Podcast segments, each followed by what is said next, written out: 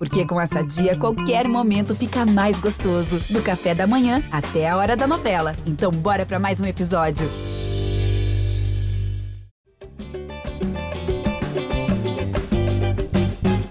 Salve, salve torcida tricolor! Está começando agora a primeira edição do podcast GE Fluminense dos Presidenciáveis. Vamos, com, vamos entrevistar os três candidatos à eleição do Fluminense, que será neste sábado, 26 de novembro, para apresentar um pouco mais das ideias de cada um para o torcedor. A ordem da publicação de cada entrevista foi decidida por sorteio. Eu sou o Thiago Lima e nesse primeiro entrevistado, nosso primeiro entrevistado é Marcelo Souto, advogado, 36 anos, candidato da oposição e vem como candidato pela primeira vez. Seja bem-vindo, Marcelo. Fala, Thiago. Um prazer estar aqui. Muito obrigado pelo convite. Agradecer o espaço, agradecer o convite da casa. Sempre uma honra, sempre um prazer estar falando sobre o Fluminense. Vamos debater bastante aqui, falar sobre as eleições do próximo sábado e já fazer um convite desde já ao sócio que compareça à Laranjeira no dia 26 de novembro. Infelizmente não teremos o voto online, tão sonhado voto online, mas convido todos os sócios do Fluminense a comparecerem no dia 26 e votarem Marcelo Souto presidente. Vote 40, vote Marcelo Souto. Então vamos lá. Nossa entrevista terá uma hora de duração. Eu vou ligar o cronômetro quando começar. No final, deixarei um tempo livre para considerações finais e mensagens aos eleitores. Marcelo, qual é a sensação de concorrer pela primeira vez depois de você não ter conseguido as fichas suficientes de 2019, né? Faltaram poucas fichas de 2019, né? Como é que é a sensação agora? Pô, Tiagão, indescritível, cara. É, posso te falar que é indescritível. A gente esse, acabou ficando nessa barreira. A gente foi, eu costumo falar que eu fui derrotado pelo sistema, né? Eu não fui derrotado por nenhum candidato. Esse sistema arcaico, esse estatuto obsoleto do Fluminense. Então, lá em 2019, era uma candidatura que até aquele certo ponto, uma candidatura até de protesto, né? Foi uma eleição atípica, antecipada. É, a gente teve dois, três meses apenas para fazer campanha e se colocar, saindo do completo anonimato para se colocar como opção ao torcedor, ao sócio do Fluminense. E ficamos nessa barreira estatutária, aquela barreira estatutária, tivemos 120, 121 fichas naquela ocasião. E desde então, cara, é, se colocou como sendo uma opção, uma oposição à atual gestão, mas uma oposição diferente, uma oposição sempre buscando ser propositiva, né? Que tem que elogiar quando a, gestão teve seus méritos e sempre buscou a, apontar os erros e as falhas tentando trazer possíveis soluções. E assim foi ao longo dos últimos três anos e meio. A gente não caiu de paraquedas, não aparecemos né, é, é, somente no período eleitoral, faltando um ano, poucos meses para o período eleitoral. Então, cara, muito feliz. Eu costumo falar que foram duas eleições, são duas eleições no Fluminense. Primeiro turno, a gente conseguir efetivamente é, concretizar e viabilizar a nossa candidatura e inscrever a nossa chapa. E essa primeira eleição nós já vencemos. E espero, na segunda eleição, no dia 26, vencer novamente, é, ganhar essa eleição. A gente está tá muito otimista, muito preparado, entusiasmado. Tenho certeza que vai dar certo. Você foi o primeiro, Marcelo, a anunciar seu vice-presidente e já antecipou nas redes sociais vários membros da sua futura gestão, caso eleito. Isso tudo é sinal de confiança? Sinal de profissionalismo desde já. A gente prega um total profissionalismo e transparência é, a gente cobra muito, a torcida do Fluminense cobra muito essa questão de é, gente sair um pouco desse amadorismo, da gente sair um pouco dessa, dessa nuvem de dúvidas que paira sobre o Fluminense em algumas coisas. O Fluminense é um clube muito fechado, então a gente quis fazer diferente desde já, adotando sempre um modelo híbrido de, de apontar é, os cargos amadores, que no caso são pre o presidente e o vice-presidente, que é o Sérgio Poggi, e apontar também os quadros executivos, aqueles que efetivamente irão colocar a mão na massa, que tem o know-how para isso, expertise para isso, é, tem vivência de mercado, são grandes executivos. Tenho certeza que muitos torcedores do Fluminense já procuraram saber e viram a, a, a, o, o, currículo de cada um, quanto cada um é capaz na, nas suas áreas. Então, assim, não é sinal de confiança. Além, além do sinal de confiança, é o sinal do modelo que a gente prega para o Fluminense desde já. Com total transparência, mostrando para o torcedor aquilo que nós pretendemos implementar, como pretendemos implementar e quem é, será o responsável por implementar. E profissionalismo acima de tudo. Certo. E se você ganhar, Marcelo, como é que fica a sua vida profissional? Como é que ela é hoje? Como é que fica. É, você trabalha. Atualmente você está trabalhando com o quê? Eu sou advogado, tenho meu escritório próprio, tenho minha vivência tanto no setor público quanto no setor privado. É, trabalho duro desde muito novo, já ouvi muito, muito essa questão, por eu ser um pouco mais jovem, as pessoas procuram saber com relação a gente conseguir, ah, vai conseguir se dedicar exclusivamente. Eu prego que dedicação exclusiva tem que ser daqueles que são contratados para isso e que vão receber para isso, justamente esse essa questão dos executivos que eu acabei de falar.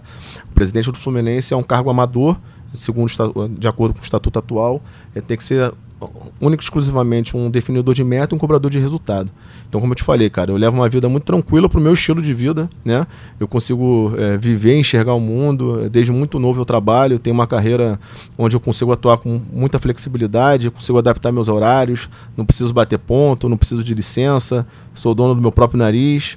Já tenho estruturado é, na, minha, na minha vida profissional que no início é, eu vou precisar dar como se fosse uma dedicação máxima ao clube.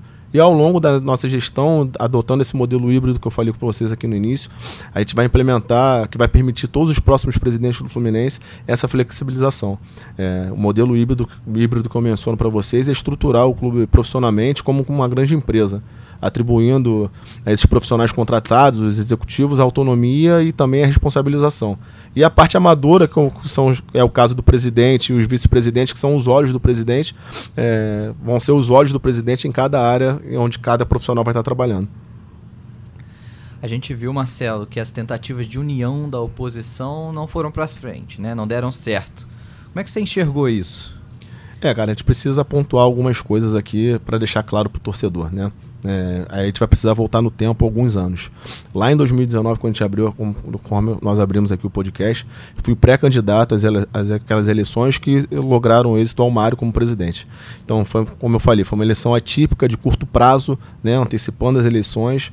Então, naquelas eleições, a gente tinha um projeto feito pelo nosso próprio grupo Esperança Tricolor, que de maneira espontânea, voluntária, é, norteou algumas das soluções que a gente pensava para o Fluminense. Então, ao longo desses últimos três anos, é, nós mostramos o nosso projeto alguns dos executivos que já estão conosco, nós já apresentamos, e eles prepararam esse belo planejamento estratégico, é, tudo oriundo daquele arcabouço lá de 2019.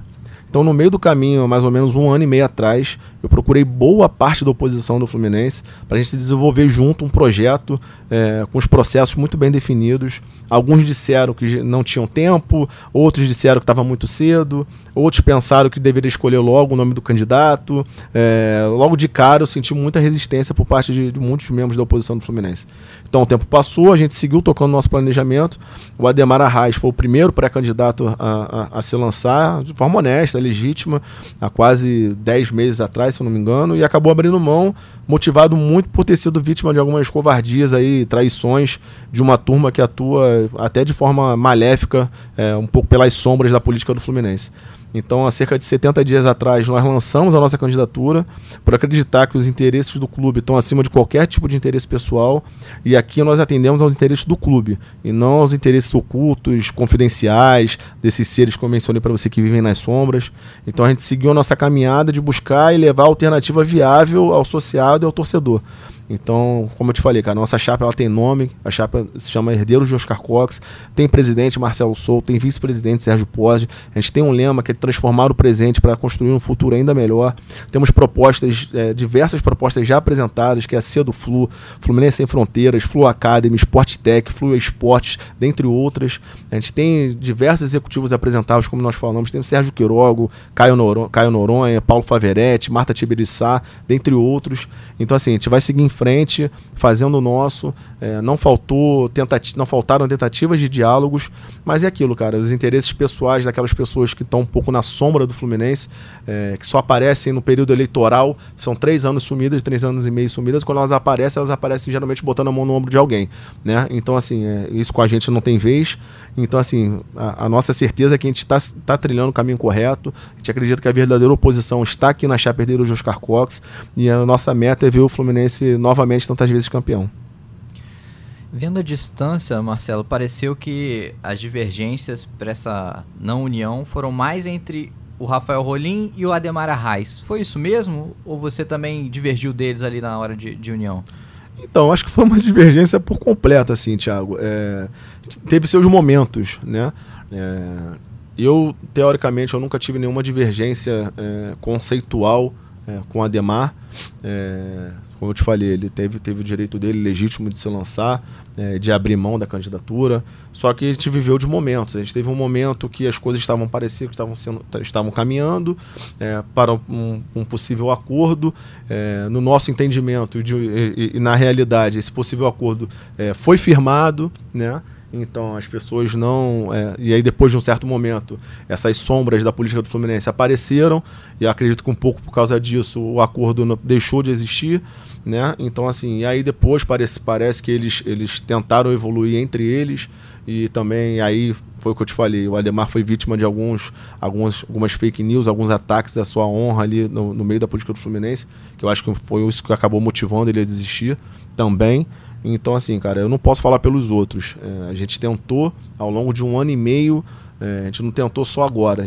Eu sentei com os outros candidatos, os outros pretensos pré-candidatos, que agora o Ademar não é, não é mais candidato, é, várias vezes. Eu sentei com o Ademar, inclusive, antes dele se lançar, sentei com o Rafael, antes dele, de, dele ter qualquer tipo de pretensão, ah, pelo menos o meu entendimento naquele momento era esse, que ele não tinha nenhum tipo de pretensão de tentar a gente caminhar em cima de um projeto, como eu falei no início aqui. Esquecer um pouco de nome, fazer um projeto conjunto.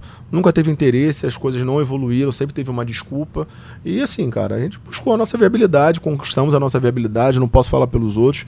É, assim, eu tenho certeza que eu posso afirmar que eu tenho certeza que a, a verdadeira oposição do Fluminense se encontra nessa chapa aqui. E você, Marcelo, agora recebeu o apoio do Celso Barros, apoio manifesto. O Celso Barros que manifestou antes o apoio ao Ademar Arraes, como o Ademar Arraes retirou a candidatura, Celso Barros declarou apoio a você. Como é que você vê esse apoio? Ah, me sinto muito lisonjeado, né, Thiago? O doutor Celso, entre erros e acertos de todo mundo, todo mundo é passível de erros e acertos. Eu acho que quem fala que não erra está é, no alto de um pedestal que, que eu não consigo nem imaginar mas é, é, inegável que se não fosse pelo, pelo amor do Celso Barros, a gente não sabe em que posição o Fluminense estaria hoje de ter pego o Fluminense lá na Série C e ter é, devolvido um pouco do sentimento de, de, de, pertencimento, de, de amor, não de amor, né, de, de, de entusiasmo da torcida do Fluminense com o seu clube. Né? Então, assim, eu, eu costumo falar que o, que o Dr. Celso, para a torcida do Fluminense, pelo que ele fez, ele é até um, é um patrimônio da torcida do Fluminense, ele tem que ser reverenciado, é, ajudou muito o clube. É, então, assim, me sinto lisonjeado, um apoio espontâneo, um apoio é, é, sem troca, sem nenhum tipo de acordo, sem nenhum tipo de, de, de, condicionamento, um apoio livre espontâneo dele como tricolor, de enxergar a nossa candidatura como sendo, a, a, como eu falei para você, a candidatura da, da, real oposição, uma candidatura é, capaz de fazer frente ao atual presidente e uma candidatura capaz de vencer as eleições e assumir o Fluminense e empregar tudo aquilo que a gente prega. Então, assim, fico muito feliz, é, não, não, não tem como é, estar sentindo algo diferente disso nesse momento. Mas vocês são próximos? Você e o Celso são próximos ou não? Não, não tem muito conheci, contato? conheci o, o, Na realidade, eu conheci o Dr. Celso há anos e anos atrás como torcedor, né? Na, depois das festas do Fluminense sendo campeão, ele promovia festas da, da, da antiga patrocinadora da Unimed. E aí, por é, familiares, eu acabei sendo convidado, consegui ir nessa, na festa. Foi a primeira vez que eu vi o Celso Barros como um menino. Como eu falo, eu tenho 36 anos, então bota lá em 2010, estamos falando de 12 anos atrás, eu tinha 27, 28 anos, né, minha matemática está me traindo, 24, 24 anos, 23, 24 anos. Então era um jovem tricolor, curtindo o primeiro título brasileiro. Então, assim, foi o primeiro contato que eu tive com ele e depois fui vê-lo, fui, fui conhecer efetivamente o, o Celso Barros já pela política do Fluminense já encontrando ele pelo, pelo, pelos clubes, mas nunca tivemos uma proximidade, uma relação de, de amizade, nem nada disso.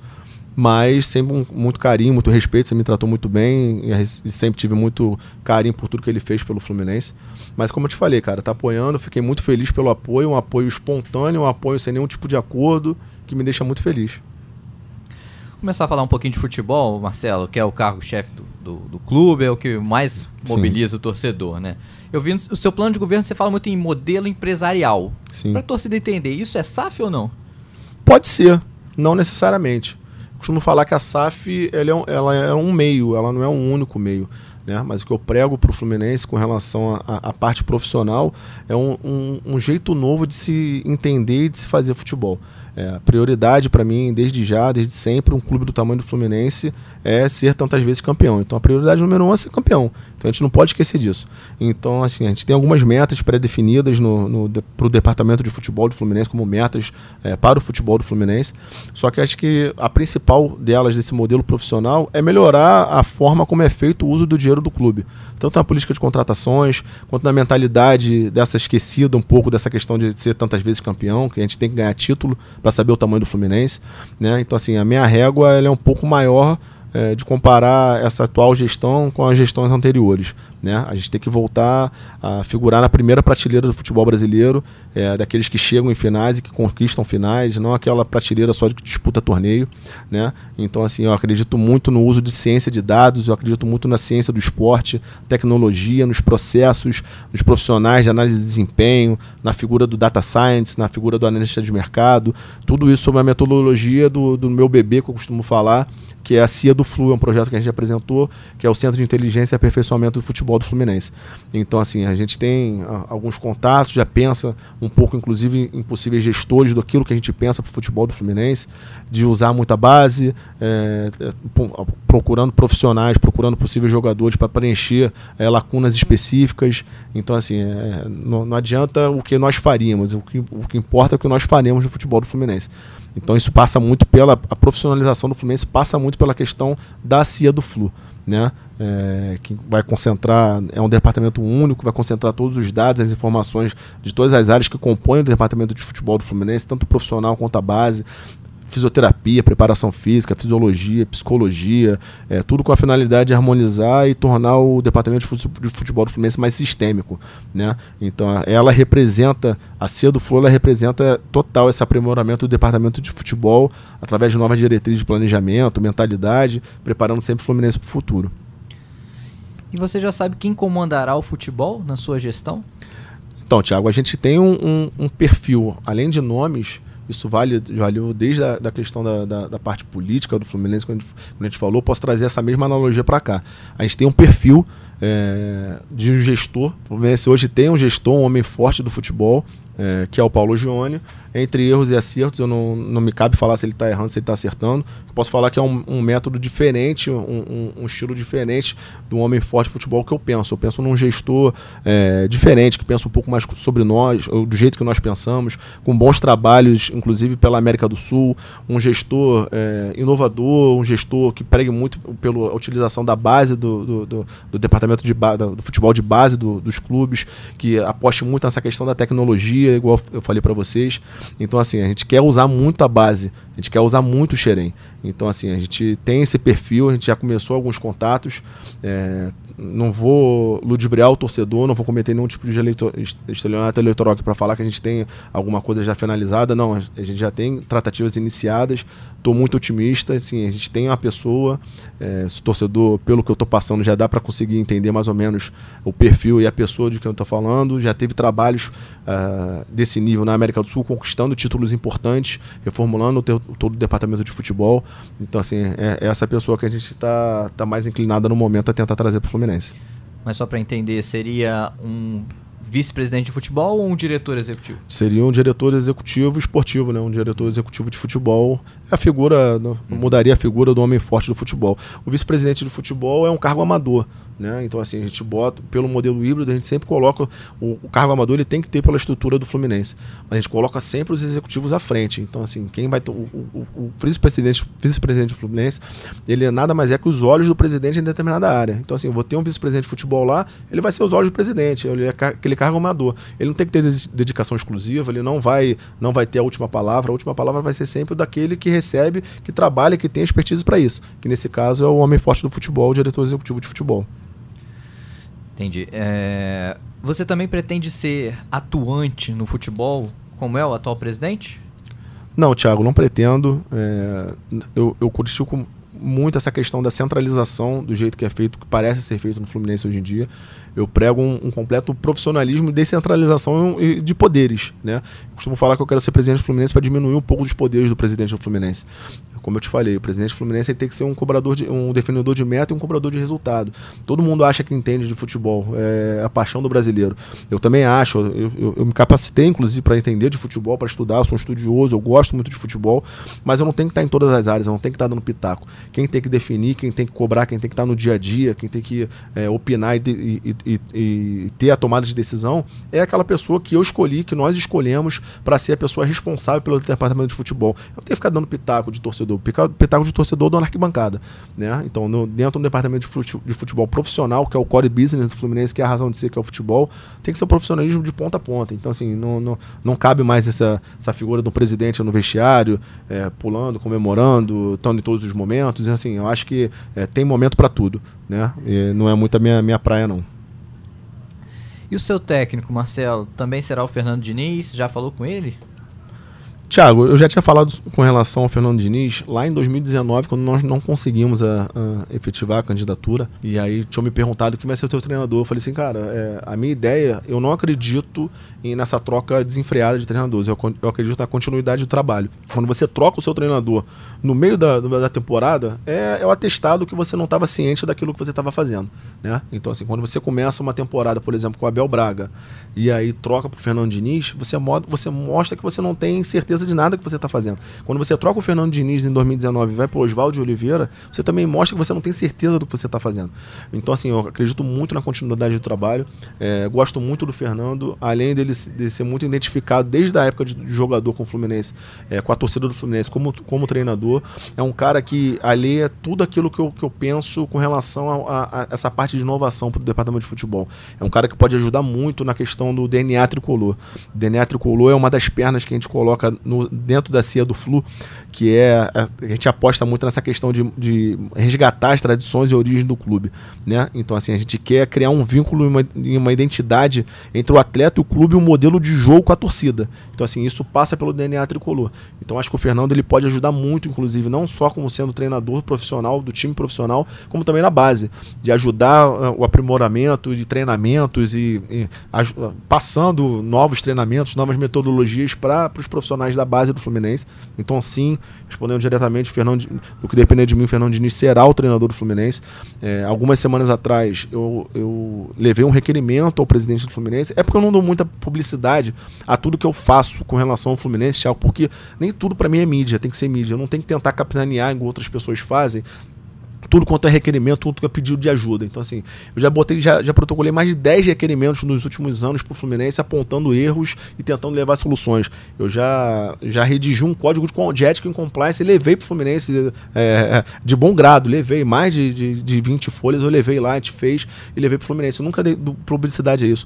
E nas últimas semanas eu levei um requerimento é, solicitando algumas informações sobre o pleito, informações é, é, com relação à parte de, de finanças do clube e me posicionei favorável à, à, renovação de contrato do Fernando Diniz e falei, encontrei com o próprio presidente, atual presidente do clube, e falei para ele que eu era favorável à permanência do Fernando Diniz. Então, no que dependesse de mim, ele poderia renovar para a gente poder eh, continuar iniciando para não, não é, prejudicar o, o, planejamento do clube para o ano que vem.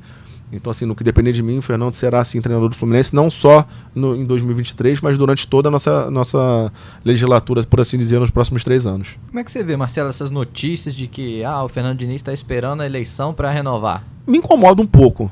Me incomoda um pouco, porque eu é, nunca ouvi isso dele, nunca ouvi uma entrevista dele falando isso. Me incomoda um pouco, é, inclusive é, nunca vi nenhum personagem do Fluminense, inclusive, falando isso. É matéria jornalística, que eu não sei até que ponto é, o porquê da razão de fazer esse tipo de matéria, ainda mais em, em, semana de eleição. Pedi, inclusive, solicitei que a minha assessoria de imprensa entrasse em contato com, com jornalistas, com o jornalista que, que fez a, essa citada matéria, para posicionar justamente isso, que é, nenhum momento isso saiu de informação da boca de nenhum profissional do departamento de futebol do Fluminense e que nós já, já havíamos nos posicionado favoravelmente à, à continuidade do Fernando, que a gente ia dar todos os atributos, todas as condições possíveis para que ele continuasse, não só em 2023, como até o final da nossa gestão.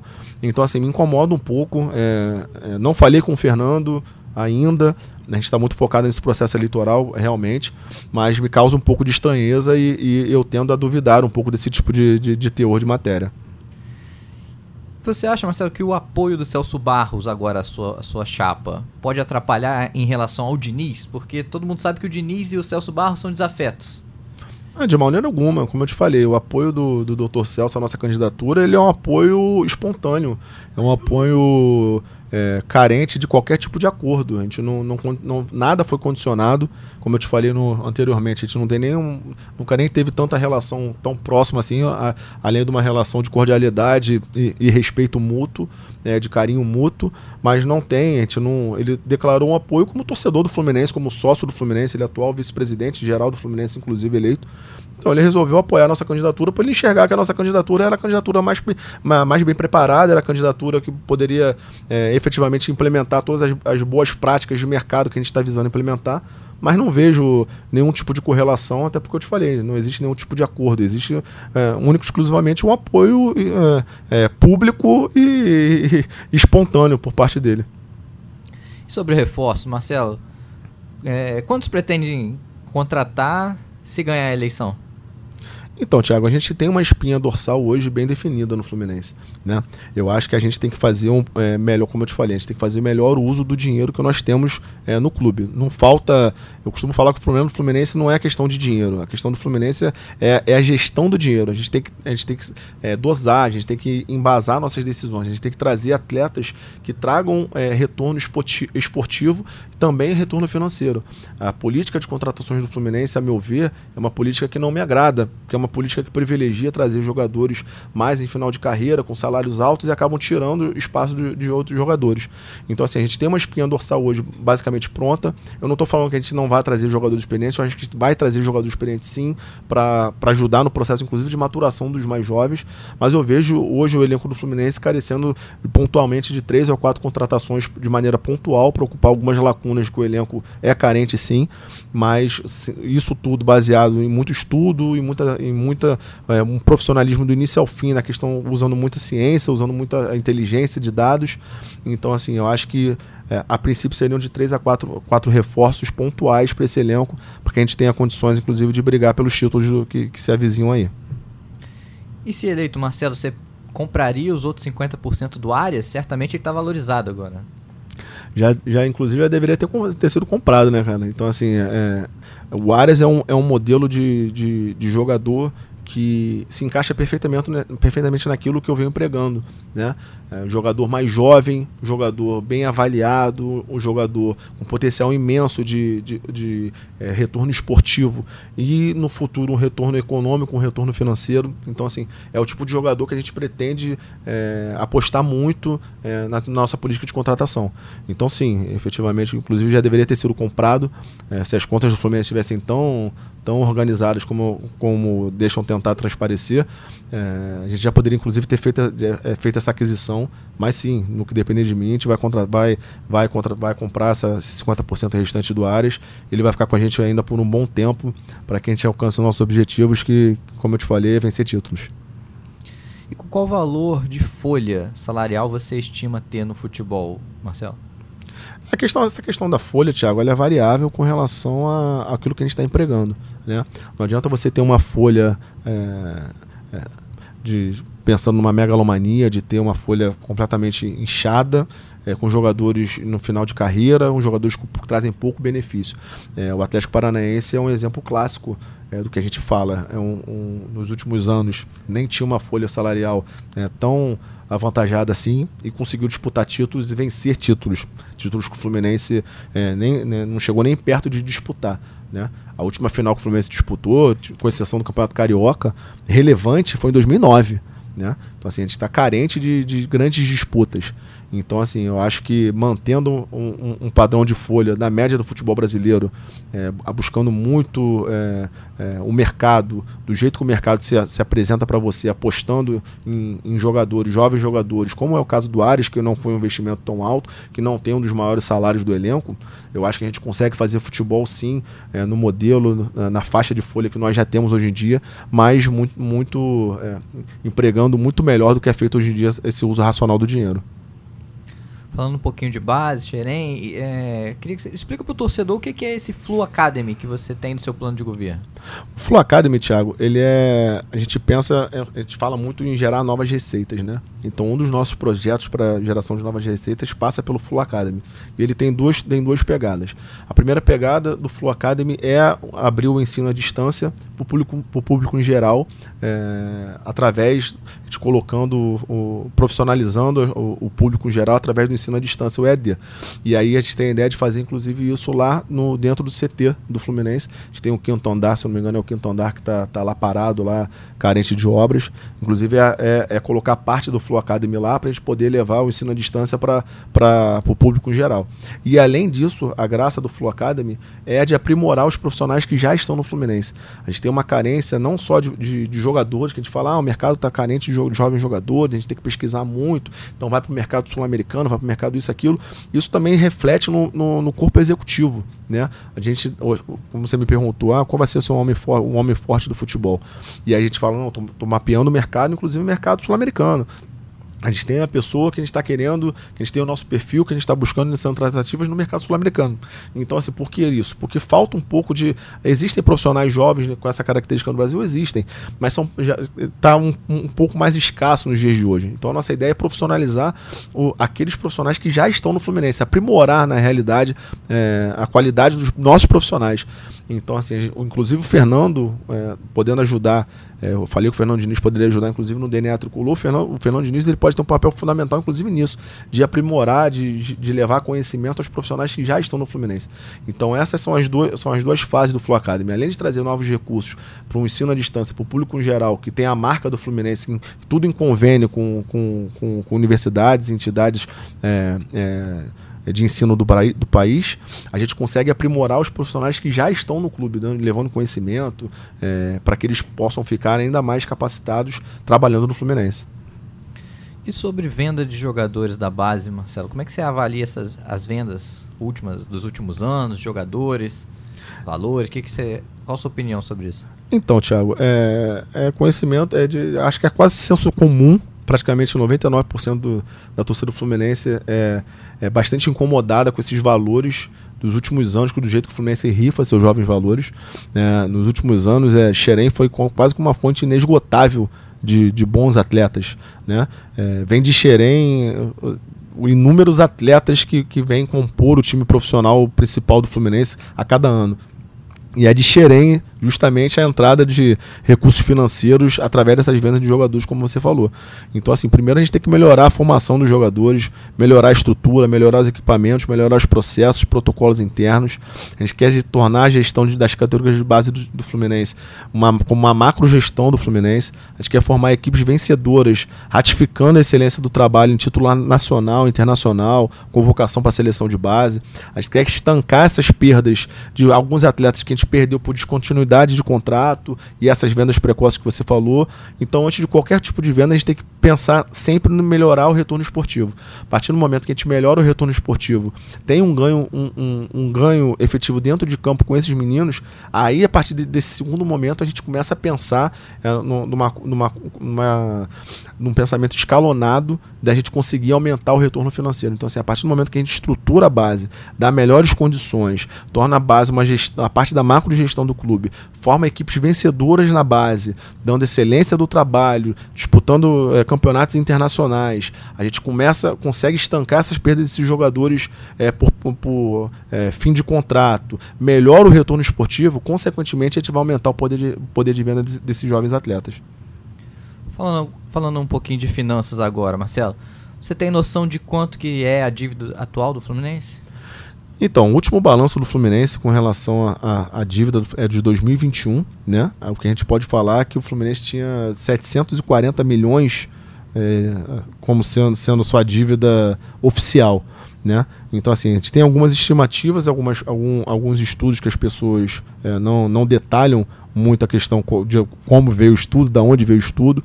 Então, assim, hoje todo mundo querer é, é, jogar, todo mundo, quem as pessoas falam com relação à dívida do Fluminense está meio que jogando ao, ao, ao alento para querer ludibriar um pouco o torcedor. Então eu posso falar a, a, com a real exatidão a questão com relação a 2021. Né? Já que o Fluminense não tem nenhum tipo de, de informação financeira com relação a 2022, a gente pode trabalhar com 2021.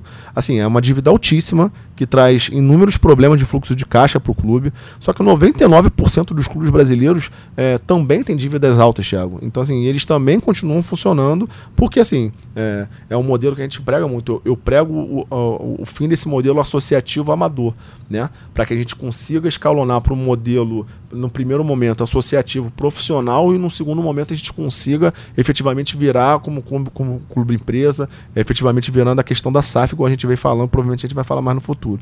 Então, assim, é uma dívida altíssima. É uma dívida que não se paga num curto espaço de tempo, mas ela tem que ser controlada, porque senão ela, ela não pode aumentar de jeito nenhum. Então, assim, a gente tem que adequar essa, essa dívida do Fluminense dentro do fluxo de caixa para que a gente possa pagá-la de forma gradativa. Então, assim, o Fluminense hoje está dentro do RCE, que assim foi uma, uma, uma decisão acertada da, da, da, atual diretoria, a gente tem que falar. Então, assim, porque coloca essa dívida, tanto essa parte trabalhista e essa parte dessa dívida civil dentro da previsão orçamentária do clube, dentro do fluxo de caixa. Então, assim, eu não vou ser leviano nem mentiroso para ficar falando nenhum tipo de. fazendo nenhum tipo de terrorismo aqui. Ah, isso não ajuda o Fluminense, não dá fôlego. Então, assim, é, a gente tem que. Tem outro passo importante que foi dado com relação à CND, né? Porque assim, ah, como é que vai pagar a CND? ah, tem que ganhar uma Copa do Brasil, duas Copas do Brasil para ganhar. Cara, assim, isso aí efetivamente só vai saber a partir do momento que nós entrarmos no clube. Então, assim, hoje o cenário que nós temos é esse. Então, assim, a gente tem que é, é, seguir honrando os pagamentos do, do, das dívidas do Fluminense, dos contratos pré-estabelecidos, dando a devida transparência a tudo que está sendo feito. Então, assim, eu, eu temo que é, a gente tem que estabelecer um modelo de gestão profissional pautado sempre por ética, transparência, integridade, né? Então, assim, é, eu passo, passo um pouco dessa questão é, com relação às finanças do Fluminense por aí. Inclusive, a SAF é a, a bandeira do, da outra chapa de oposição, é apontada como a única solução para a dívida do Fluminense. Você também pensa assim ou há outra saída? Não, discordo veemente, veementemente, Thiago. Assim, é, como eu te falei, a, a SAF é um meio, ela não é um único meio. É, a, a, graça da SAF é que ela te dá um, um, uma possibilidade de um aporte de curtíssimo prazo num, num aporte significativo. Só que a gente está num, num, momento do futebol brasileiro, inclusive que assim, o Fluminense hoje, como eu te falei na, na pergunta anterior, está dentro do RCE, com teoricamente com as dívidas cíveis e trabalhistas dentro de um fluxo de caixa, de um fluxo de pagamento. Né? A gente tem a questão da, das dívidas tributárias, o Fluminense acabou de obter a SND, que inclusive é, permite que a gente possa tentar obter verbas incentivadas para outras atividades, para a parte social do clube. Então, assim, é, as dívidas, teoricamente, elas estão dentro de uma previsão. O que a gente não pode fazer é deixar de pagar a dívida e o que a gente tem que fazer é dar a devida transparência uh, ah, para essa dívida do Fluminense. Então, como é que a gente combate dívida? Como é que a gente controla a dívida? Primeiro, não, não é, trazendo, contraindo novas dívidas para o clube e trazendo novas receitas. Então, assim, a, as novas receitas, ela, ela não passa único exclusivamente pela SAF. Ela passa pelo Flu Academy, como eu te falei, ela passa pela Vila do Flu, ela passa pelo Flu Sport Tech, ela passa pelo Flu Esporte, ela passa pelo Fluminense Sem Fronteiras. Então, assim, a gente tem uma gama de, de novos. A gente passa, ela, ela passa principalmente por Laranjeiras, que é um, a nossa menina dos olhos, é nosso, um dos nossos principais projetos, adotando Laranjeiras 21. Então, assim, isso tudo que eu estou te passando é tudo dinheiro novo, é o chamado dinheiro novo, são novas receitas. Então, a gente diminui o custo do clube. A gente, eu posso te falar que grandes empresas, ao adotarem é, um código de um, um, um, programa de compliance robusto, implementando, isso diminui na, é, as despesas na fase 5% a gente consegue é, estancar essa questão das unidades deficitárias do clube com uma boa gestão. São unidades que hoje, no, no, hoje não, né, em 2021, nos últimos anos, são unidades que trazem prejuízo de 10 a 15 milhões ano. A gente tem um back-office completamente é, abarrotado no Fluminense de profissionais que há muito tempo lá estão. E outros que foram trazidos na agora há pouco tempo, porque ocasião de eleição, trazidos pelo atual presidente por apoio, único exclusivamente a, alguns deles por apoio eleitoral. Então a gente está falando aí de uma ordem, uma economia na faixa de 40 milhões ano, só nessa questão de compliance, de unidades deficitárias, de back-office, então, fora as novas receitas que a gente pode, inclusive, gerar. Então, assim, a gente não passa único exclusivamente pela SAF. A SAF é um meio, ela não é um único meio. Então, assim, quem defende a SAF com uma única saída está vendendo terrorismo. Está querendo botar para o torcedor do Fluminense que vai ter um príncipe encantado em cima de um cavalo branco, que a única saída é essa e acabou. Não, eu não vendo de dificuldade para tentar é, trazer receita de bolo pronto. Com a gente é pés no chão, a gente passa por, por torcedor todos os cenários possíveis para ele, poder, ele poder escolher. Falando em SAF, assim, a gente vê times sendo vendidos no Brasil a 400, 500, 700 milhões. Se você fosse adotar uma SAF, com qual valor você imagina ser o mínimo para comprar o Fluminense? É, cara, aí que tá a grande dificuldade e a grande beleza do assunto. Porque como é que o, o Fluminense hoje, Thiago, é, é um clube aqui. 2022 não tem números divulgados, é um clube, como eu te falei anteriormente, é, não ganha nada de, de, expressão, nenhum título relevante há mais de 10 anos. O último título relevante do Fluminense foi em 2012. É um clube que vende os seus principais ativos, que, são, que, é, que é oriundo de Xerém. Vende a preço de, de, de, de, de, de banana, né? Dá qualquer qualquer duas mariolas, o Fluminense está tá, tá rifando seus seu, seu jovens jogadores. Então, assim, é um clube é, carente de transparência, é um clube que não divulga seus números, é um clube que vende mal seus ativos, é um clube que não ganha nada relevante há, há mais de 10 anos, é um clube que pesquisa após pesquisa. As pesquisas trazem que a torcida do Fluminense vem diminuindo. Então, esse, esse perfil do Fluminense hoje, qual é o perfil de investidor que o Fluminense vai atrair? Né? Então essa é a minha questão. Eu não sou contra a SAF, não. Eu deixo bem claro, o Marcelo Souto é sim a favor da SAF. Eu acho que é um caminho natural para clubes, inclusive do, do, do, porte do Fluminense. Eu acho que é, vai ser um, um, um, um algo para ser estudado. A única coisa que eu defendo é um amplo debate. Eu não quero é, colocar nada na goela abaixo do torcedor e do sócio do Fluminense. Eu quero debater, porque antes de a gente dar qualquer tipo de previsibilidade para a SAF, de falar de SAF, é, melhor dizendo, a gente tem que dar previsibilidade para a SAF no Estatuto do Fluminense. Nem isso é, nem, nem isso é, é, é, é feito, está previsto nos dias de hoje. Então, assim, é, com relação à valuation do Fluminense, que, você que foi a tua pergunta inicial, que é o eu acabei divagando aqui, te peço até desculpa, a questão questão da valuation do Fluminense, a gente, não, a gente não consegue determinar ao certo justamente por isso. Porque o Fluminense né, não, não, não tem boas práticas, práticas de mercado. O Fluminense, como eu te falei, é, com todas essas deficiências que eu, que eu elenquei no início. Como é que eu vou, eu, eu vou definir um, um valor de mercado para um clube desse, desse, desse porte? Vai parecer que eu estou com a, corda no pescoço que eu vou aceitar qualquer coisa. Então, assim, essa primeira leva dos, é, dos, dos, primeiros clubes do Brasil que adotaram a SAF foram clubes que, primeiro, são clubes que não têm, por exemplo, Xerém, com o jeito que o Fluminense tem. E são clubes que, cara, cara, tava com a corda, com a água batendo no nariz, que não é o caso do Fluminense hoje em dia, muito por causa de Xerém. E além dessa, dessa questão de Xerém, a gente tem uma liga vindo aí. Né? A gente não pode ignorar o fato da liga. É um volume de dinheiro considerável que vai entrar nos cofres dos clubes. Então, assim, a gente tem que botar isso tudo no papel. Não dá pra gente fazer tudo ah, é, correndo, às pressas, para querer falar pro torcedor, não, a única solução é essa, tá aqui, vamos vender por 600, 700, 800, porque na minha cabeça o valor é esse. Não, não é assim, meu amigo. A gente tem que debater, a gente tem que dar é, transparência para todos os atos, a gente tem que chamar o torcedor, chamar o sócio e, e fazê-lo entender e compreender para, no segundo momento, se for o caso, a gente poder migrar. E como é que você vê, Marcelo, essa relação atual do Fluminense com o Banco BTG? É, conversas, como é que você vê essa questão? Eu vejo, eu enxergo do jeito que a torcida do Fluminense vê, sem entender, né? Porque a gente não tem, como eu te falei, a gente não tem transparência nos atos. Sai uma matéria dizendo que o Fluminense está agora na quarta fase da, de conversa com o Banco BTG, mas eu não sei nem qual foi a primeira. É, não foi explicada a primeira. Ah, a primeira fase foi isso. Ah, a segunda fase foi aquilo. Não, não tem, não tem um detalhamento. A cada semana é, parece que tem alguma. Quando vem alguma notícia ruim, alguma coisa aparece, vem uma notícia nova. Não, o Fluminense avança, conversa com o BTG. Avança de que forma? Ah, tá avançando para virar uma SAF. Não, tá avançando para ter um aporte, uma linha de crédito. Não, tá avançando para poder pegar um empréstimo. A gente não sabe. A gente não sabe de que, qual, são, qual é o teor das conversas. Isso não é dado, não é, não é publicado. Então, assim, eu vejo como matéria, mais nada. Não consigo entender a fundo o que está sendo feito. Eu queria falar agora, você já citou o RCE.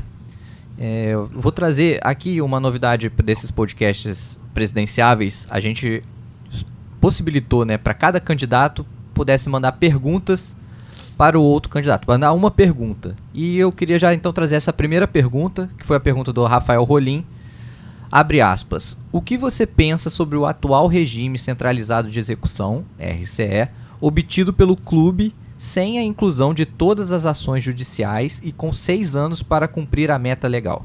primeiro agradecer ao Rafael. Obrigado pela pergunta, Rafael. É um prazer estar falando com você. É assim, eu tenho para falar assim, quem não está incluído é, nesse regime centralizado apresentado pelo Fluminense, ele vai ser incluído, provavelmente, quando nós entrarmos, assumirmos a gestão, vai, a gente vai entrar, vai incluir todo mundo e provavelmente vai para o final da fila. E a questão do, dos seis anos, é bom deixar claro para o torcedor que não, não é um período único exclusivamente de seis anos, né? É, existe, a, a, o RCL possibilita o clube um período de blindagem de seis anos, né?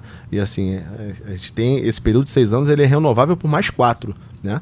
Então, assim, para que a gente, para que possa obter essa renovação, é, basta que no, depois que ao fim desse período inicial de seis anos, é, o clube tenha cumprido pelo menos, é, ao menos 60% do, do valor do passivo original. Então, assim, os clubes eles, eles optaram por essa, essa questão da recuperação para poder ter um fôlego de 10 anos. Então, assim, ganham uma grande vantagem frente ao, aos devedores comuns. Então, assim, o que eu tenho para falar é isso. Assim, não são seis anos, são seis anos renováveis por mais quatro, então é um período de dez anos. E aqueles que não foram incluídos, é, certamente serão incluídos na ocasião da nossa vitória, quando nós assumimos o clube. Falando um pouquinho de Laranjeiras, Marcelo, é, você mesmo acabou de falar agora há pouco que é favorável ao, ao Laranjeiras 21, o projeto. É, e como é que você vê, por exemplo, o Mário já falou que, que não é viável por tombamento da área e tudo mais. Como é que você vê essa questão de, de, de, de ter, de fato, esse, esse impedimento, mas de apoiar esse projeto? Não, de fato, é, Laranjeiras é tombada, só que as razões é, que o atual presidente coloca como sendo razões que, que seriam contrárias, seriam impeditivas da, da obra do projeto Laranjeiras 21, ela de fato, a, a gente há uma, existe uma divergência entre o que o presidente vem falando e o que nós vem, é, estamos falando inclusive na figura do nosso uh, vice-presidente, Sérgio Pós, que é um dos entusiastas, um, um do, do, dos principais responsáveis pelo projeto Laranjeiras 21. O que eu posso garantir ao torcedor do Fluminense, ao sócio Fluminense, que o projeto Laranjeiras 21 é sim viável. Existe um tombamento, mas já existiram diversas conversas com todos os órgãos né, responsáveis de controle com relação a essa parte do tombamento de Laranjeiras. É, o projeto avançou bastante no início, inclusive, da gestão do atual presidente. É, isso foi relatado por diversos membros do projeto e é, ligados à atual que eram ligados à atual diretoria do clube. Então, assim, é, o que eu posso garantir para o torcedor é que o projeto Laranjeiras 21 é sim viável e que nós iremos sim, de fato, implementar o projeto a partir do primeiro dia que nós sentarmos na cadeira. Então, assim, Laranjeiras é, é, é eu sou entusiasta, é quase que máximo de Laranjeiras. Laranjeiras é, é um berço do futebol brasileiro. Laranjeiras é, é o maior ativo imobiliário do clube. A seleção brasileira é, nasceu, o primeiro gol da seleção brasileira foi ali. Eu enxergo Laranjeiras não só como um estádio de futebol, mas Laranjeiras tem que ser colocado como um polo cultural, um polo gastronômico, turístico. A gente está perto do Corcovado, a gente está perto do. tá do lado do Palácio do Governo. Então, assim, é, é uma região muito. É um, é um, é um aparelho muito mal explorado, está sucateado há anos e anos e anos. É o principal ativo imobiliário do clube, cara. Então a gente precisa dar uma destinação para aquilo. Então o nosso projeto é um projeto amplo, que vai além do estádio, é de reformar, revitalizar fazer um restaurante panorâmico, fazer um museu do futebol. Então, assim, diversas melhorias, fazer um cinema dentro do Fluminense. Então, assim, a gente tem muita coisa boa que a gente pode fazer, que nós vamos fazer. Então, assim, o que eu posso garantir pro torcedor é que, porra, é, vote Marcelo Souto, vote Marcelo Souto 40 pelo retorno do nosso alçapão, pelo retorno para nossa casa. Um, um, uma obra desse tamanho em Laranjeira significa então que passaria a ser a casa do Fluminense seria Laranjeiras? O Fluminense não jogaria mais Maracanã no ser clássicos e jogaria tudo no, em Laranjeiras? Não, é, não vejo o Fluminense longe do Maracanã. A história do Fluminense é ligada ao Maracanã, a história do Maracanã é ligada ao Fluminense. Laranjeiras seria um, um, um plano para o Fluminense sair de determinadas operações deficitárias, jogos deficitários no Maracanã. Então, assim, jogos de menor porte no Maracanã, que na realidade não, não, deveriam nem mais existir alguns jogos, né? Vamos falar, vamos falar a verdade. Mas alguns jogos que são de operação deficitária do Maracanã, é, não há por que a gente, a gente continuar jogando no Maracanã se a gente tem a nossa casa, se a gente tem Laranjeiras. Então o projeto Laranjeiras é para até 15 mil pessoas. A gente vai continuar jogando jogos é, de, de, de, cadernos, os, os principais competições nacionais sul-americanas, a gente vai continuar jogando no Maracanã Maracanã, são jogos de maior esporte, mas jogos menores a gente vai jogar nas Laranjeiras. E, e, isso é o que eu te falei, Thiago. A gente vai trazer novas receitas, porque a gente vai sair de uma operação deficitária do Maracanã e vai entrar numa, numa operação superavitária em Laranjeiras. Então a gente vai fazer Laranjeiras pulsar novamente. Então, assim, é um complemento. A gente vai ter essas duas casas, que são as casas do, do Fluminense, tanto o Maracanã quanto o Laranjeiras. Falando um pouquinho do estatuto, Marcelo, você já chamou diversas vezes o estatuto de obsoleto. É, você defende então uma reforma estatutária. Quais as prioridades? Olha, Tiago, a gente, a gente defende uma, uma, ampla reforma estatutária, não é só uma reforma estatutária, uma ampla reforma estatutária. Isso vai desde essa questão. Lá em 2020, é, a gente lançou um projeto é, de fora para dentro, que a gente lançou, é, intitulou o projeto de Somos Todos Iguais. Aquele projeto visava reformar o Estatuto do Fluminense em quatro pontos. Dar previsibilidade, novamente, tentar dar previsibilidade ao voto online é, transmitir as reuniões do Conselho Deliberativo do Fluminense de maneira remota, para que todo sócio do Fluminense tenha conhecimento do que é feito nas reuniões é, presenciais do Fluminense. Porque hoje, se você não for um sócio assíduo é, do Fluminense, além de ser conselheiro, além de você não for conselheiro, não for um sócio assíduo e que mole próximo ao clube, você não faz ideia do, de, de como são as reuniões do Conselho Deliberativo do Fluminense. Qualquer reunião de condomínio, eu te garanto que é mais organizada que a reunião do Conselho Deliberativo do Fluminense. É uma lástima. Então, assim, a gente ia dar publicidade nessas reuniões do Conselho Deliberativo do Fluminense. A gente ia colocar as atas da, das reuniões do Conselho Deliberativo do Fluminense disponibilizadas no site do Fluminense, dando total transparência. E ia dar mais direito, e a ideia era dar mais direitos, inclusive, ao sócio futebol, para que o sócio futebol é, fosse mais ouvido nas tomadas de decisões políticas dentro do clube. Então, esse era aqueles quatro pontos. Além desses pontos que nós pensamos, não há porquê é, termos 200 conselheiros eleitos no Fluminense. A discussão fica, fica completamente inócua, não existe nenhum tipo de discussão entre, onde 200 pessoas falam sem nenhum tipo de parte técnica para isso. Como é que a gente vai, vai discutir orçamento é, de finanças, a gente vai falar parte de finanças com, um, com uma pessoa que não tem um mínimo de conhecimento sobre isso, sobre essa questão. A gente vai botar lá um, um sei lá, um médico para falar de, de, de razonete. Cara, é, não é nem um pouco viável viável, não é nem um pouco é, explicável essa situação. Então, assim, a gente tem que dar, a gente tem que diminuir o número de conselheiros do Fluminense, a gente tem que dar uma proporcionalidade a, a, a, ao Conselho Deliberativo do Fluminense. Hoje, o, o, o, presidente do Fluminense, se uma eleição tiver 3 mil votos, se ele tiver 2.100, ele faz todos os conselheiros. Então, é um conselho meramente homologador. Ele deixa de ser um, um conselho, um poder é, constituído do clube para ser, para conselheiro, hoje os conselheiros, a maioria dos conselheiros, um, a exceção, né, o, o meu vice-presidente que é um leão lá dentro, mas algum, a maioria dos conselheiros são conselheiros do presidente, não são conselheiros do clube. Então, assim, a gente tem, tem que sair desse conselho homologador para um conselho provocativo, para um, um, um, conselho que, que, que discurse, que, que possa tirar o presidente da zona de conforto. Então, a gente quer reformar o Estatuto do Fluminense, dando proporcionalidade. Se o presidente for eleito com 60% dos, do, dos votos, ele vai ter 60% do conselho. Se o presidente for eleito com 51%, ele vai ter 51% do conselho. Não adianta o presidente ter, ser eleito com 50 2% dos votos e fazer 100% do conselho não, não, não, é nem um pouco razoável. Então a gente quer mudar, inclusive, essa questão da proporcionalidade, é, dar mais direitos às outras modalidades de sócio, é, implementar é, a questão do voto online, botar novas práticas. A gente quer reformar o estatuto, criando inclusive a vice-presidência do Fluminense Sem Fronteiras. Então, assim, a gente tem muita coisa boa que a gente quer fazer, que a gente quer reformar. Isso já está escrito e nós vamos fazer porque urge, cara. A última reforma estatutária do Fluminense, sabe, se faz, se eu não me engano, foi em 2002. Olha quanto tempo que já tem isso. Aproveitar que você citou Fluminense Sem Fronteiras, que é... vou trazer a pergunta agora do Mário para você, é, Marcelo. Abre aspas. Caso eleito, como fará para desenvolver o projeto Fluminense Sem Fronteiras? No que consiste exatamente o projeto e de onde virão os recursos para des desenvolvimento? Vamos lá. Fala, Mário. Obrigado também pela pergunta. Fico feliz, inclusive, que você tenha lido algumas ideias do nosso planejamento estratégico. Então vamos lá para o torcedor aí de casa que, que, que, nos acompanha entender. Fluminense Sem Fronteiras é um projeto desenvolvido pelo nosso time de executivos é, após a gente ouvir diversos torcedores de fora da região metropolitana do Rio de Janeiro. Ele trata de um projeto com foco nos torcedores de fora da região da cidade do Rio. É, é parte para entender que o nosso clube tem um potencial enorme, não só na cidade do Rio de Janeiro, também como, como fora da cidade do Rio de Janeiro. É tratar e dar dignidade, respeito e um sentimento de pertencimento ao torcedor, independente da região geográfica geográfica que ele resida.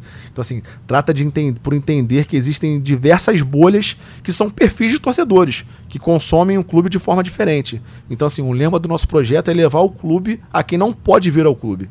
Então, assim, será através desse projeto que a gente vai conseguir, é, como um gestor, compreender e executar as demandas do torcedor de fora da região do Rio de Janeiro, estimular o sentimento de pertencimento, encurtando distância dos torcedores com a instituição, comunicando, promovendo, fortalecer a nossa marca em qualquer lugar do mundo, além de promover um engajamento e um consumo. Né? Junto com esse outro programa, a gente tem o Flu Sport Tech, que eu abro um pequeno parêntese aqui, que é o nosso programa anual de inovação de tecnologia, através do concurso anual de startup. Então, assim, é através do Fluminense Sem Fronteiras que a gente vai dar garantia futura de representatividade dentro do Estatuto do Clube, como eu te falei na, na pergunta anterior.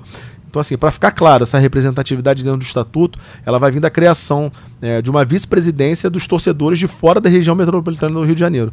Dentro do estatuto, a gente vai dar previsibilidade às embaixadas e aos consulados que é um grupamento de 10 a 50 sócios, respectivamente, dentro da região. Então, assim, a gente tem 10 torcedores do Fluminense em determinada região do, é, do país, do, no, do mundo. A gente vai chamar isso de embaixada. Embaixada do Fluminense em Vitória, Embaixada do Fluminense em João Pessoa. A gente vai ter um grupamento do Fluminense de 50 torcedores é, naquela região, a gente vai chamar isso de consulado. Então, a gente vai ter um consulado do Fluminense em Orlando, por exemplo. Então, assim, a gente vai ter determinadas regiões dando esse sentimento de pertencimento a, a, esses torcedores.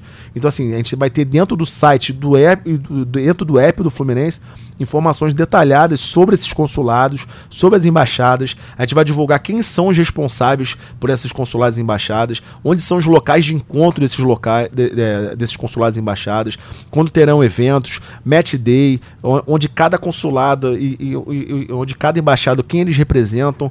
Nesse programa a gente vai ter ações que frequentemente são deixadas de lado por diversas gestões do Fluminense, que é a questão da implementação do voto online, a transmissão na Flu TV, das reuniões do Conselho Deliberativo, que também vão permitir o Conselho Deliberativo tenha representante fora do Rio de Janeiro, porque hoje se você não for morador do Rio de Janeiro, como é que você vai ser conselheiro? Como é que você vai frequentar as reuniões do Conselho Deliberativo se você não mora no Rio? Então assim, a gente vai dar essa representatividade para os torcedores de fora do Rio de Janeiro poderem participar através desse modelo híbrido, seja o modelo, seja a questão presencial de quem está lá em Laranjeiras, seja pela questão online. Então assim, a Flu TV também vai passar a divulgar as ações e os eventos das embaixadas dentro da sua grade fixa.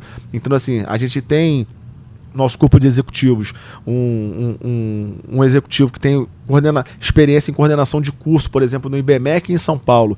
Então, assim, ele vai ser, é, por exemplo, o nosso vice-presidente geral, é, né, o vice-presidente do Fluminense Sem Fronteiras. Então, assim, a nossa equipe financeira, ela projeta um custo, a responder diretamente ao Mário, é direto e indireto, com aquisição de software, é, com uma estrutura administrativa, com mais ou menos entre 5 e 10 pessoas, com alguns produtos é, oriundos de doação, um montante aí de, na faixa de 500 a 600 mil ano, né? Que é um incremento de receitas é um aumento de dinheiro novo entrando nos cofres do clube, na ordem de 6 milhões e meio ao ano. Então a gente está eh, tá, tá estimando gastar de 500 a 600 mil no ano para trazer na faixa de 6 milhões e meio ao ano. Então assim, a cada, cada real gasto a gente vai botar 10 para dentro. Então assim, esse número refere-se somente ao primeiro ano da implementação. E que se eu não me falha a memória, a gente é, eu acho que a gente está projetando chegar no último ano arrecadando 12 milhões no final do, do, do, do triênio. Então assim, é bom frisar e reforçar o torcedor que é importante planejar que essas ações são feitas, nos levam a uma, que feito, caso sejam feitas, eh, implementadas, nos gera uma maior capacidade de arrecadação. Então a gente vai trazer, consequentemente, mais investimento no futebol, a gente vai ter times mais fortes e vamos brigar por títulos. Entrando na reta final aqui, Marcelo, do nosso tempo também, eu queria te fazer uma última pergunta. De 0 a 10, que nota você dá para a atual gestão e por quê? Tiago, eu não sou forjado no meio da política, seja do clube ou do governo. Eu sequer tenho marqueteiro. Então, assim, eu poderia fazer aqui o caminho mais fácil e confortável, que era descer a marreta no, na atual gestão. Né? Uma vez que isso que é o público que vota, que não vota no atual presidente, espera de mim. Né? Pregar a parte do público na realidade, né? De pregar o, ca o caos, dizer que tá tudo errado, sendo um cavaleiro do apocalipse. Mas comigo as coisas são claras, eu preservo sempre a instituição que eu amo, que é o Fluminense. Então assim, a gente teve diver... a gente teve alguns acertos em alguns pontos e estamos estagnados em outros. Então, assim, muito negativo para mim existe a questão dessas vendas precoces abaixo do valor do mercado, essa política de contratação focada em boa parte de jogador de final de carreira, é, que a gente pretende melhorar, inclusive, através da CIA do Flu.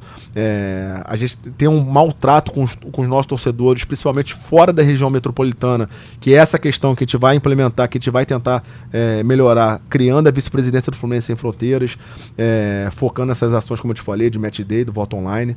Então, assim, infelizmente também houve uma centralização muito grande no atual presidente, com ele atuando em muitas áreas do clube tal situação ela se repete ano após ano, né, cara? Presidente após presidente. Então, assim, a gente quer transformar isso através do nosso modelo híbrido. E o Mário foi mais um presidente que deixou o nosso maior patrimônio físico, que é a nossa casa Laranjeiras de lado. Então, assim, a nossa chapa ela tem compromisso com Laranjeiras 21, como eu falei com você anteriormente. Então, assim, agora outros pontos eles têm que assumir, tem que, tem que também dar, a, assumir que ele também é, soube, soube flutuar bem, né? O Fluminense teve um aumento no seu número de sócios, conduziu muito bem a questão da aposentadoria do Fred, acertou, por exemplo, na questão do, da contratação do Cano, conseguiu entrar no, no, no RCE, embora alguns o lado, algum lado da oposição tenha sempre pessoas do, do, outro lado da oposição, eu sei que tenha torcido contra. Então, assim, tem a questão da Ultra produzindo lindas camisas para a torcida do Fluminense. Então, assim, e, o, e, do meu ponto de vista, do nosso ponto de vista, ele está do lado certo na questão da Libra, né, da nova Liga do Futebol, unindo só esse grupo ao, ao grupo Forte Futebol. Então, assim, eu enxergo o copo literalmente pela metade, cara. Acho que a gente pode melhorar, principalmente melhorar com muito mais velocidade, e eu tô aqui para isso, né? A gente precisa melhorar em muitas áreas renegadas, dar um choque de gestão, criar um ciclo virtuoso, além desse ciclo vicioso que o Fluminense está hoje em dia. Então, assim, de maneira pro propositiva, sem semear caos, tentando ser claro e transparente com o torcedor e com o sócio do clube, eu daria uma nota de 5 a 5,5 para a atual gestão.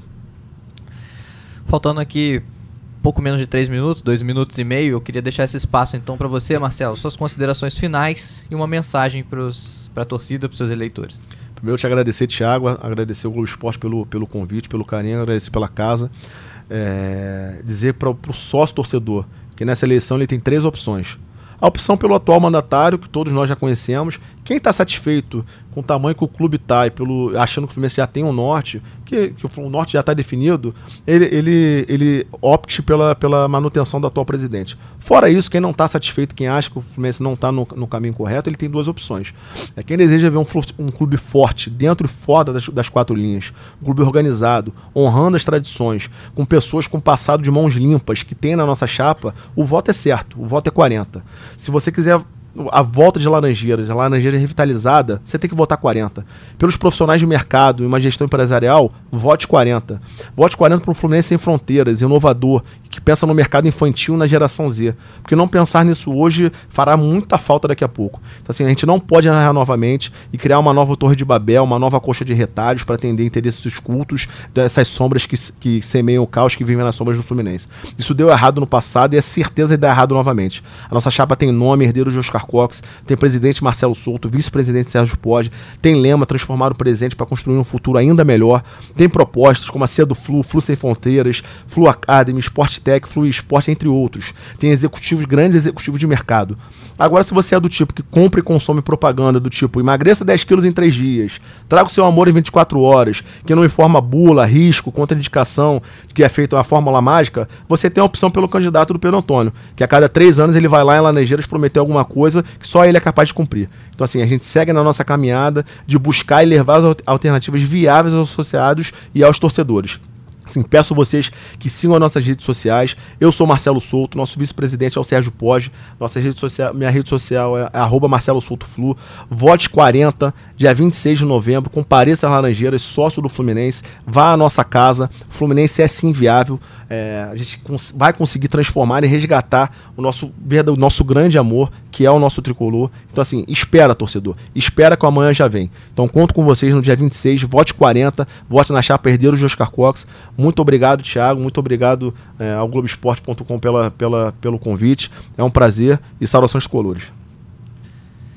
Então é isso, galera. Reforçando que a eleição é neste sábado na sede do clube nas Laranjeiras. A votação começa às 9 horas da manhã e vai até às 6 horas da tarde.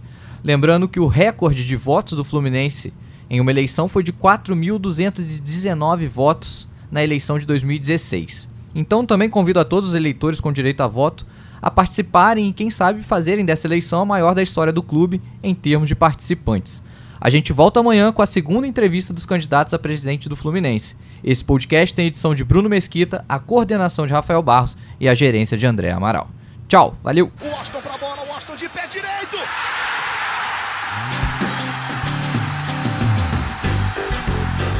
Sabe de quem?